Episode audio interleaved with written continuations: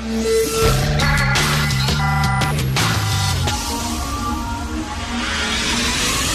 10 à 11. De 10 à 11. Richard Martineau. Politiquement incorrect. Cube Radio. Merci d'écouter Cube Radio est politiquement incorrect et bon mercredi. Ça vous arrive-tu de faire des cauchemars, vous? Je sais pas ce que j'ai mangé hier, c'est peut-être parce que j'ai mangé trop tard. Faites un méchant cauchemar, je me suis réveillé, le cœur qui battait en chamade, j'étais tout en suant, et j'ai rêvé que Luc Ferrandez et Alexandre Taillefer faisaient un duo. C'est assez fly. Les rêves, des fois, les cauchemars, c'est, weird. Tu, sais, tu fais des associations bizarres, des fois. C'est surréaliste. On sait pas ce que... Finalement, je me suis réveillé. Ah! Puis j'ai dit, oh non, ce n'est, ce n'est qu'un rêve, ce n'est qu'un cauchemar. Bon, ben alors, excellente journée à tout le monde. Hugo, Hugo, il est en train de... Il, il sait plus quoi faire, là. Bon. Euh, donc, Michel Cadotte, on va en parler un peu plus tard. Deux ans moins un jour. Moi, je trouve que c'est une sentence qui fait mon affaire parce que il faut pas prendre ça à la légère. Dans meurtre par compassion, il y a le mot meurtre. On va en parler un peu plus tard avec notre invité, le maître Michel Morin, qui est avocat, mais il y a beaucoup de gens qui chantent. J'ai vu d'ailleurs sur les réseaux sociaux parce que vous le savez que dans Saint-Léonard, Saint-Michel, il va avoir une élection partielle. Et là, celui qui a volé l'investiture euh, du Parti libéral du Canada, c'est euh, l'imam de Saint-Jean-sur-le-Richelieu, M. Hassan Guillet. Vous vous souvenez, M. Hassan Guillet, au lendemain euh, de la terrible tragédie de la mosquée de Québec, avait euh, prononcé un discours qui est extrêmement touchant lors de la cérémonie qui rendait hommage aux victimes. Donc, M. Hassan Guillet, je le rappelle, qui est imam à la mosquée de Saint-Jean-sur-Richelieu, c'est lui qui a volé l'investiture du Parti libéral du Canada. Puis, euh, vous savez, dans Saint-Léonard, c'est très italien. La communauté, italienne était sûre que ça pourrait être un Italien qui allait gagner. Ben non, c'est pas un Italien. Alors j'ai lu sur les, réseaux sociaux, aujourd'hui, ça n'a pas de bon sens. Un imam qui va se présenter pour le Parti libéral du Canada. Ça montre à quel point Justin Trudeau, puis tu voyons donc. Juste comme au Québec, on essaie de faire une séparation entre la religion et l'État soudainement, il y a un imam, puis voyons donc, la religion musulmane, ils sont pas super ouverts face aux gays, ils sont pas super ouverts face à l'avortement. Je vous rappellerai trois choses. Un, la religion catholique est pas très ouverte envers les gays, puis euh, l'avortement, puis les femmes. Deux, M. Guillet a dit qu'il va cesser d'être imam. Il aura pu prêcher dans les mosquées parce que euh, il dit qu'il veut vraiment prendre sa job au sérieux et consacrer tout son temps. Donc, euh, pour lui, euh, être candidat et peut-être éventuellement être député, c'est important. Et trois, Raymond Gravel. Raymond Gravel, c'était, il a été élu un député très apprécié, très aimé, puis il était prêtre. Il était abbé. Fait que ce qui est bon pour Minou est bon pour Pitou. Si on peut avoir un député abbé, ben, qu'est-ce que vous voulez? Pourquoi pas un député euh, imam? Ou un député, pourquoi pas? C'est ça qui est ça, là. moi, tant qu'à moi, j'ai toujours eu énormément de malaise dans le fait qu'il y avait un prêtre dans un parti politique qui était élu et qui était prêtre comme M. Raymond Gravel. Il y a des gens qui l'aimaient beaucoup. Moi, j'ai toujours eu un malaise. Donc, pour moi, que tu sois prêtre ou imam, mais dans un parti politique, j'ai un problème. Mais tu sais, je fais pas de différence entre les deux. Pour moi, je suis assez cohérent. Comme, pour moi, j'avais un malaise, j'ai un malaise avec un imam, mais j'avais un malaise à ce qu'il y avait un, prêtre. Euh, mais tu peux pas dire, ah oui, Raymond Gravel, c'est correct, mais Monsieur Guillet, ça n'a pas de bon sens. Voyons donc. Ce qui est bon pour Mignot est bon pour Pitou. Vous avez lu cette histoire-là assez, assez drôle, assez rigolote d'une formation extrêmement controversée dans un CHSLD auprès d'employés dans un CHSLD pour le faire, tu. On va faire vivre ce que vivent les vieux pour vrai.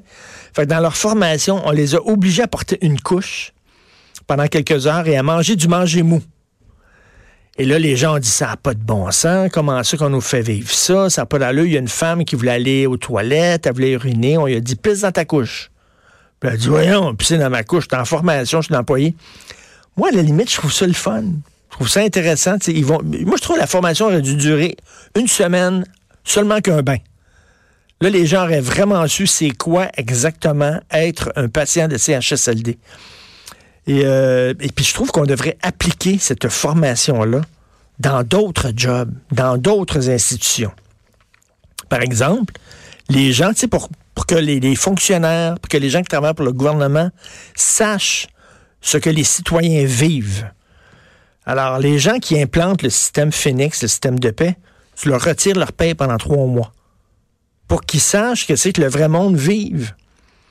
Les gens qui installent les systèmes informatiques au gouvernement, eux autres, s'ils veulent se brancher Internet chez eux, ça leur coûte 250 000 puis ça prend trois ans.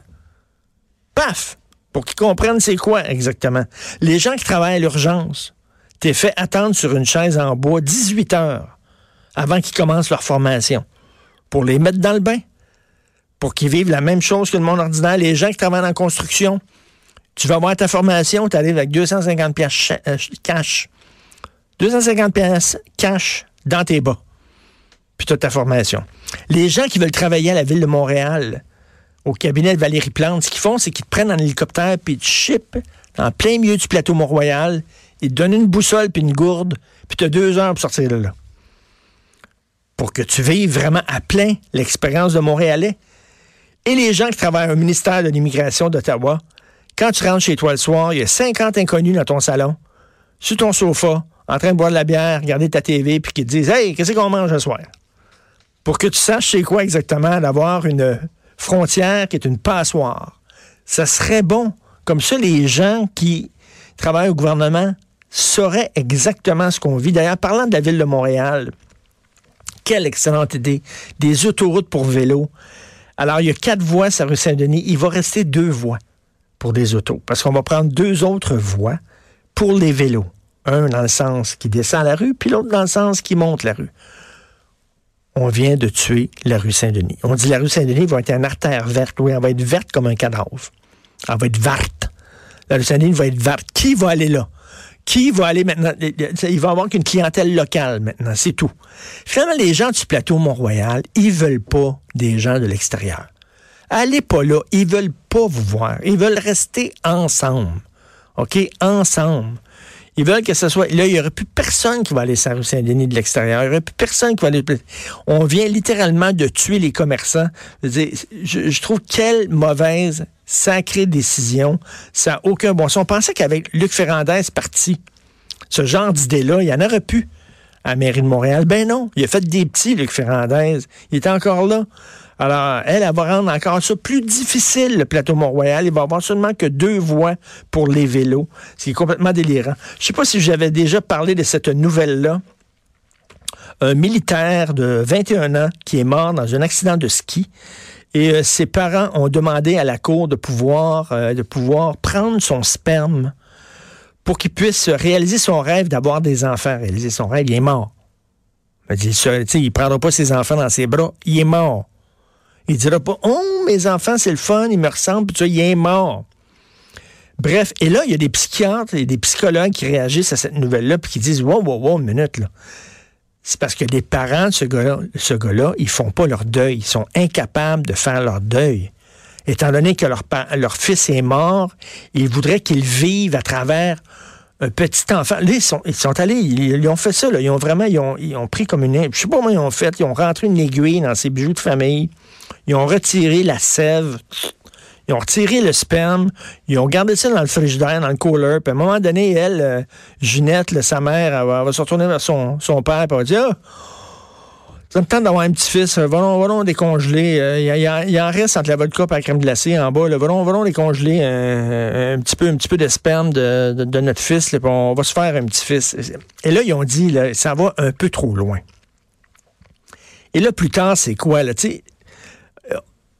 Est-ce qu'on demande le consentement de ces gens-là? C'est à moins que tu aies écrit, là, en devenant ma mort, je voudrais qu'on extrait de mes chenolles un peu de mon sperme pour pouvoir, post-mortem, connaître les joies d'être parent, à moins de l'écrire. peut-être que la personne, a meurt, elle voulait pas avoir d'enfant. Elle voulait pas, elle, se, se, se, multiplier euh, à l'infini. Mais ses parents décident, non, on n'en a pas fini. On aimerait ça avoir des petits-enfants. On va aller y extraire son jus. C'est assez, assez, délirant euh, d'avoir des enfants post-mortem comme ça et qui connaîtront jamais leur père. Puis qu'est-ce qu'on va leur raconter comme histoire? Il était où, papa? Viens, on va, Assis-toi, on va. Il est mort d'un accident de ski. Puis trois jours après sa mort, on est allé prendre son sperme. Je allô, c'est assez comme malaisant peut-être là. Je, me sens pas super bien avec euh, ce- cette histoire-là. C'est weird tout ce qu'on peut faire maintenant. Vous avez vu l'histoire aussi de la femme qui portait sa propre petite fille? C'est son fils. La femme, elle avait un fils gay, puis elle a porté dans son ventre l'enfant de son fils gay.